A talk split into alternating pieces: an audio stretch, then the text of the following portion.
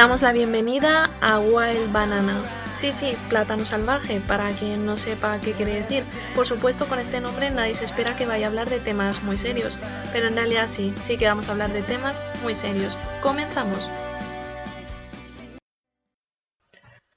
Buenos días a todos, me llamo Paloma Chen y soy una española de origen chino, o sea que tengo cara de china.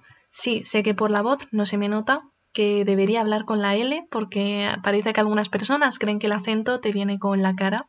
Soy periodista, he trabajado en radio locutando y sí tuve compañeros que me dijeron, la hostia, cuando hablas no se nota nada que eres china. Quizás estés escuchando esto en mi blog personal o en las plataformas de Tusanaje o Catarsia, sea como sea, bienvenidos, bienvenidas al podcast de Wild Banana. Toma el nombre de mi blog personal. En principio voy a intentar publicar un capítulo cada 15 días y en ellos trataremos temas similares a los del blog, inmigración, interculturalidad, cosas concernientes a China, los españoles de origen chino. El adjetivo salvaje sugiere rebelión y no conformismo con lo establecido, y banana como término que voy a explicar ahora mismo porque me han llegado decenas de mensajes preguntándome qué quiere decir banana, y básicamente es un calificativo inicialmente despectivo usado tanto en China como en el mundo anglosajón para hablar de los asiáticos occidentalizados, esos que hemos crecido y nos comportamos como extranjeros, ¿no? Entre comillas, se usan los colores de la banana como juego, por fuera amarillo, raza asiática, raza amarilla, por dentro blanco, comportamiento, mentalidad caucásica. Es, como es un término muy informal, tiene sus connotaciones bastante racistas. Personalmente me he apropiado del término, hasta mi familia en China me ha llamado así alguna vez, y lo utilizo un poco para reírme de mí misma. En este primer programa tenemos como invitada a Cristina Chang, psicóloga educativa, para que nos siga hablando de temas de identidad.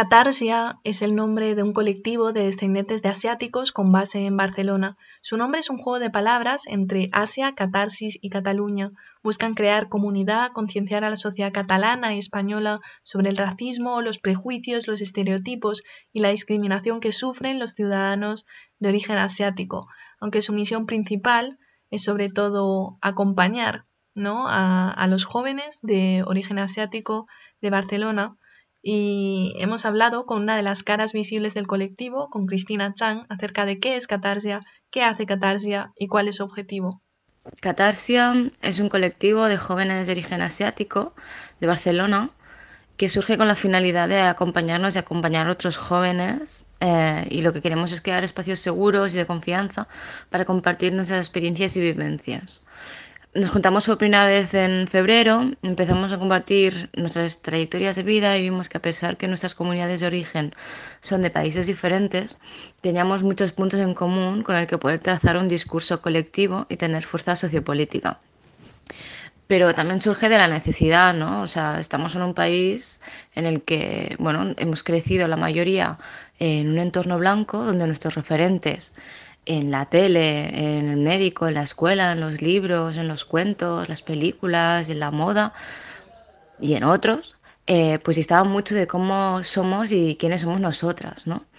Eh, o sea, jóvenes que a pesar de nacer aquí, vivimos la racialización, se nos percibe en un estado permanente de tú no eres de aquí.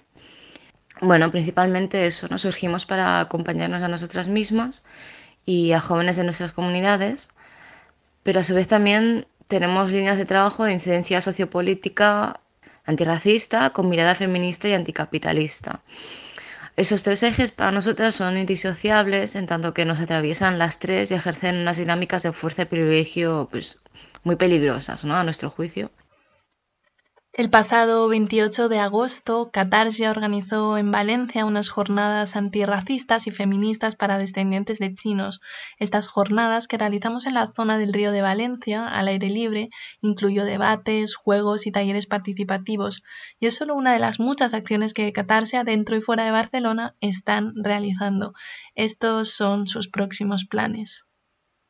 Menos de un año que nos empezamos a juntar eh, pero bueno, hasta ahora pues hemos empezado a hacer algunas charlas y conferencias, también algún taller, em, también algunas entrevistas de radio y, a su vez esto como en relación a, otros, ¿no? Y nosotras como colectivo hemos empezado a crear pues algún material de difusión.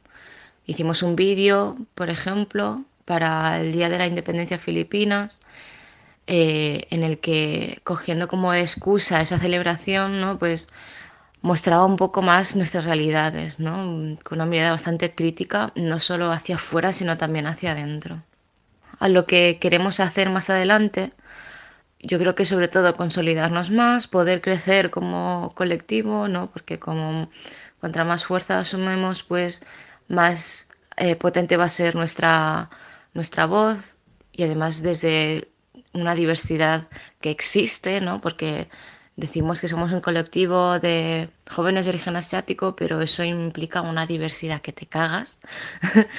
y, también es bonita poderla mostrar y, entendernos y acompañarnos desde lo que nos, lo que nos junta y de lo que nos, nos diferencia, ¿no? De alguna manera. Seguir en la línea de trabajar con nuestras comunidades, ¿no? Trazar proyectos, tenemos algunos en marcha sobre todo esto con mirada pues social, educativa. Por ejemplo, ahora este otoño hemos empezado hace nada un taller de teatro foro en el que trabajamos sobre todo con jóvenes eh, de origen asiático y, y, el teatro foro se trabaja pues a través de la metodología del teatro del oprimido y es un taller eh, que de alguna manera es bueno, vivencial, ¿no? No es simplemente ir a escuchar, sino que participas, pones el cuerpo y mm, compartimos pues, ¿no? es un, momento, un espacio de pasarlo bien, hacer actividades que en la reflexión pues, nos permiten también repensarnos y reflexionar sobre nosotras mismas, sobre nuestro entorno y también poner, compartir situaciones de discriminación y, y encontrar estrategias colectivas, ¿no? partiendo de la individualidad de cada una, colectivizándola.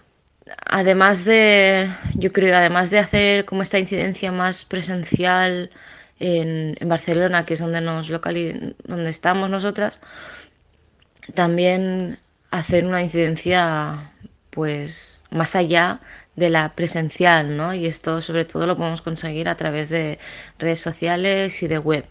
Y, en ese sentido, pues también estamos trabajando en nuestra, nuestra web que tendrá formato blog, eso, para compartir pues todo tipo de material de difusión, de creación cultural, crítica, también audiovisual, ¿no? Y con, con sobre todo esto con la mirada de eh, poder tener un espacio o un recurso disponible al alcance de jóvenes de nuestras comunidades de origen, em, porque, bueno, una de las cosas más bonitas que nos dimos cuenta al juntarnos es que todo eso que vivíamos en la individualidad y en la esfera más personal y privada, ¿no?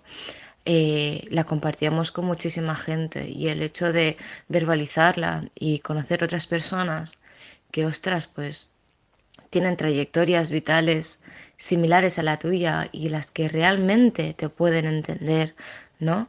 Y comprender y empatizar, no de esa manera como harían nuestras amigas blancas o esas que nunca han sufrido racismo o este tipo de opresiones que nosotras sí, las jornadas que organizamos a finales de agosto en el río de Valencia tenían como nombre ni chiñoles ni bananas. Y bueno, es un nombre que resultó bastante polémico en las redes sociales, así que le hemos preguntado a Cristina Chan que por qué eligió este nombre. Fue a propósito, ¿no? Lo que queríamos era provocar, provocar y remover a todas esas personas que se autodefinían o se identificaban con la palabra chiñoles o bananas y con la intención de, poder generar un espacio para debatir y, ver, ¿no? Y no simplemente acogernos a, pues a un nombre y, con el cual aferrarnos, identificarnos con ello, ¿no?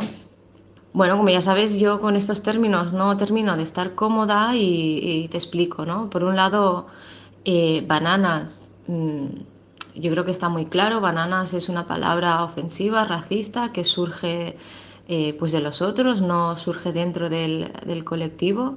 De hecho, creo que me comentó gente que incluso, no sé si surgía por parte de, personas blancas o por parte de, nuestras comunidades de origen, o sea, de la comunidad de China, de en cuanto pues hacíamos ese viaje de, de descubrimiento, ¿no? de redescubrir China. Banana es eso, mm, ofensivo porque, bueno, más allá de que alude a los colores para definirnos, creo que despersonaliza muchísimo y no, no o sea, hay palabras ¿no? que a nivel reivindicativo o activista, pues la, ciertos colectivos se los apropia y los usa como para eh, pues empoderarse y para devolvérsela, entre comillas, ¿no? En plan, bueno, pues ¿y qué, no? Y de construir unos discursos que siempre giran alrededor de, del mismo término. Pero en este caso creo que es un error, creo que es un error porque estigmatiza mucho y porque despersonaliza y porque es jodidamente racista, básicamente. Y siempre hago la comparación, ¿no? Igual que el colectivo afrodescendiente, nadie se apropia de la palabra conguito o coco, pues mm, ¿para qué? ¿Por qué vamos a hacer nosotras la apropiación de la palabra banana, ¿no? Con todas las connotaciones que tiene. Y además la primera vez que lo escuché fue como, wow. En cuanto al de chiñoles, intenta ser una palabra neutral, pero no sé por qué, pero de alguna manera pierde esa neutralidad, no sé si por la combinación de palabra, porque al final también reduces dos mm, palabras que en sí ya son identidades culturales o nacionales, ¿no? Y se fusionan y de alguna manera es representativo nuestro, pero no sé, me chirría. La verdad es que de chiñoles no, no te sabría decir muy bien. Sí que te puedo decir qué cosas me chirrían, ¿no? Me chirría que empiece por chi. En Occidente hay una fiebre asiática y todo es Asian, todo lo súper, no sé, exótico y súper que nunca han visto en su vida. De hecho, hace, igual hace unos meses, ¿no? El puto maricón lo decía muy bien en sus stories. Dijo algo como que últimamente estaba muy de moda ponerle la palabra chi delante de todo, ¿no? Delante de todas las palabras. Eh, chini espagueti, chini arroz, no sé qué, tal cual, el súper, no sé qué. Vale. Entonces luego dice, Luego hay unos stories que, salen las fotos, ¿no? Dice, voy a comerme mi chini comida con mis chini palillos y mi chini agua, así como, si bien en, sí podemos pensar que no es ofensivo, mm, desgraciadamente, en esta sociedad, pues muchas cosas son ofensivas y racistas y no nos damos cuenta, ¿no? Y eso tiene que ver pues con con esta sociedad de lo políticamente correcto y de, no, no, aquí somos respetuosos, todos somos iguales eh, y no hay discriminación, ¿no? Cuando en el momento en que se dice que todos somos iguales se nos está negando nuestra diversidad. En mi caso, claro, aquí ya tiro de mi trayectoria personal, ¿no? Pero imagino que igual que me pasa a mí, le pasarán a muchas más personas. Y es que en mi caso, eh, el hecho de que haya en el nombre para denominarnos como colectivo minoritario en esta sociedad eh, haya la palabra españoles, no me siento identificada, ¿no? porque, bueno, mm, podría ahondar muchísimo, pero pienso que España es muy diversa y yo no sé qué es esto de eh, ser español o ser española, en el sentido de que considero que hay unos matices muy importantes dentro y que quizá no se están dando cuenta o no se están eh, reluciendo como tendrían que ser, ¿no? O sea, España tiene muchísimas identidades eh, culturales y, y, el hecho de englobarlo todo a un Estado español, mm, a ver, cómo se gestiona eso, ¿no? Y claro, en mi caso, pues yo he crecido en una comunidad que ya en sí ya es bilingüe, con una tradición cultural, digamos que de alguna manera crezco con tres influencias, ¿no? La verdad es que no, no me es suficiente. Entonces creo que nos tocaría ahora a nosotras como colectivo, aquí eh, eh, de jóvenes o, no tan jóvenes, de origen chino, de ascendencia china, eh, encontrar una manera, una, un término que nos pueda unir para una vez a partir de aquí, pues podernos reconocer en las similitudes más allá de las diferencias que tengamos y las diversidades que llevamos todas, eh, pero que nos pueda unir para a partir de ahí poder trazar acciones, ¿no? Porque si no va a ser difícil, si no siempre serán eso, fuerzas fragmentadas y en cuanto empiecen a surgir diferentes posiciones dentro de nuestra comunidad, si no hay esa identidad conjunta, ostras, puede fragmentar mucho, ¿no? Y, y bueno, y creo que tampoco es una cosa que nos toque eh, ni a ti ni a mí eh, decidirla para toda la comunidad, sino que yo confío mucho en los procesos participativos y comunitarios y mm, aunque requieran tiempo, pienso que es eh, lo más acertado, ¿no?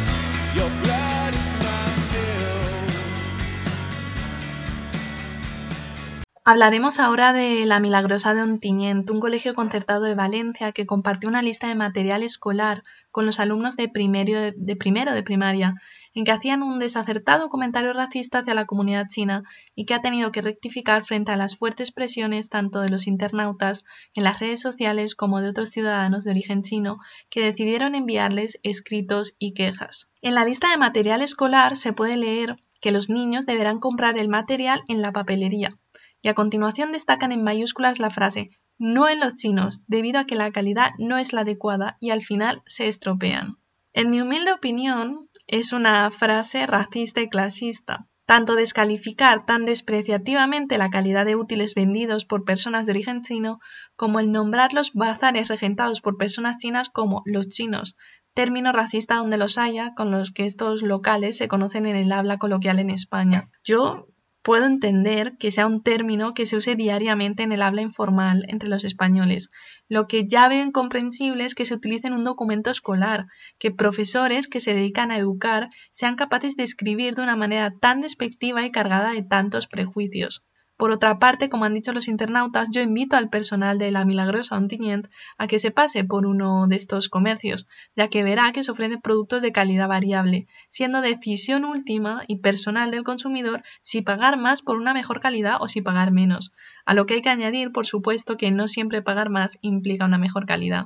Afortunadamente, el colegio hizo un comunicado en Facebook en que pedían disculpas y cito textualmente a quien se haya podido sentir ofendido y rectificó la lista de materiales eliminando su dicho comentario. Mi opinión, por supuesto, las disculpas se agradecen y rectificar es de sabios. Sin embargo, me parece que es un comunicado que adolece de demasiados eufemismos.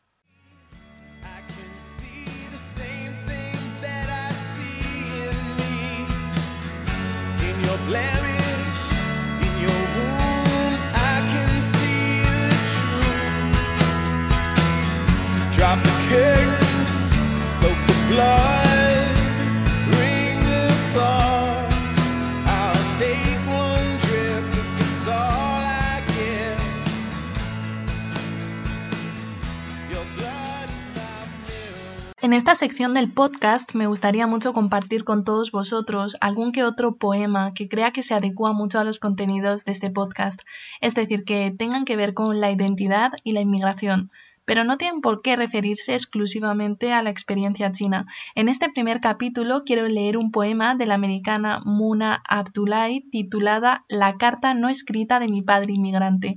La voy simplemente a leer traducida al, al, castellano, ya que el poema original es en inglés, y por favor, prometedme que si os gusta, escucharéis a la poeta recitarla, interpretarla en versión original, porque sin duda os gustará muchísimo, muchísimo más.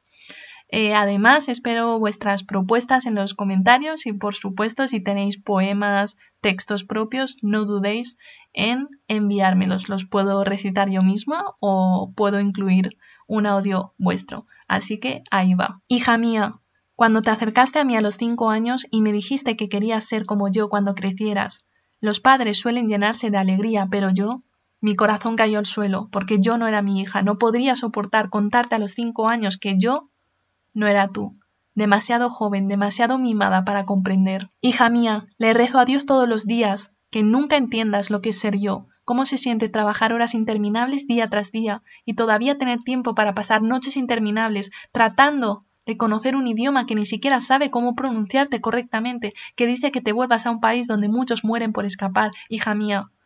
No te traje aquí para ser como yo, ¿Ves que la razón por la que te presiono para que seas abogada o médica no es por el dinero, nunca fue por el dinero, es porque vivimos en un sistema que no espera nada de ti, así que en este hogar espero todo de ti, hija mía. Te llaman primera generación por una razón, es porque el sueño americano nunca fue para mí, siempre, siempre fue para ti. Así que, hija mía, toma mi cultura y nuestra lengua nativa y habla, aprende, salta, falla, cae, habla, aprende, salta, falla, cae y vuelve a subir, hija mía. Lo mejor de mí vive en ti. Así que, habla.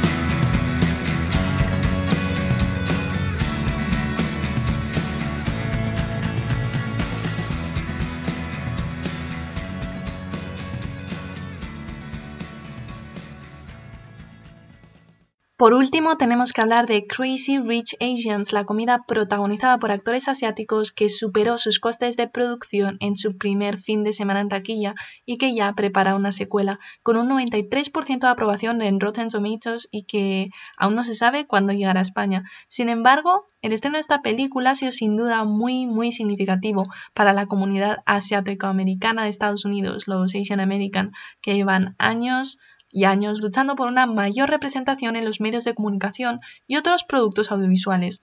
Kimberly Yam, editora de la sección Voces Asiáticas del Huffington, Post, publicó un hilo de Twitter con el que muchos de los que hemos crecido en países occidentales nos podemos sentir identificados, un hilo que empieza y continúa así. Tienes ocho años. Tu clase de tercero de primaria pide comida china y tu padre se encarga de entregarla. Estás emocionada por verlo en clase. Él es tu héroe pero al parecer a otros niños no les parece tan guay. Se ríen de él e imitan su acento. Ya no quieres ser china. Tienes nueve años. Alguien te dice que otra niña te odia. Cree que tus ojos tienen una forma rara. Ahora odias tu distintiva cara asiática. Ya no quieres ser china. Tienes 16 años. Es Halloween y dos compañeros vienen a clase vestidos de turistas asiáticos. Se han puesto celo en la parte de atrás de los ojos, llevan cámaras de fotos colgadas al cuello y hacen el símbolo de la paz. Te sientes incómoda. Cuando un profesor te pregunta si los disfraces te parecen ofensivos, dices que no.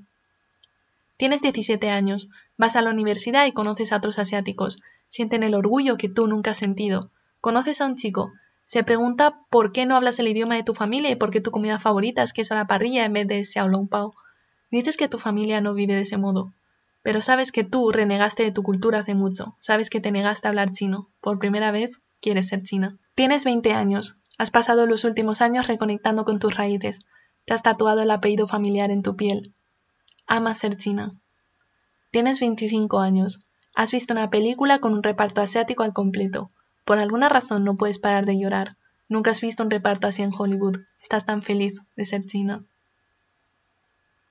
Con esto concluimos el primer capítulo del podcast de Wild Banana. Espero que os haya gustado y que estéis aquí también para escucharme dentro de dos semanas. Dejadme todos los comentarios, propuestas, críticas y no dejéis de participar en este nuevo espacio. Enviadme mensajes de voz y todo, todo lo que queráis que reproduzca aquí. Muchísimas gracias. Hasta la próxima.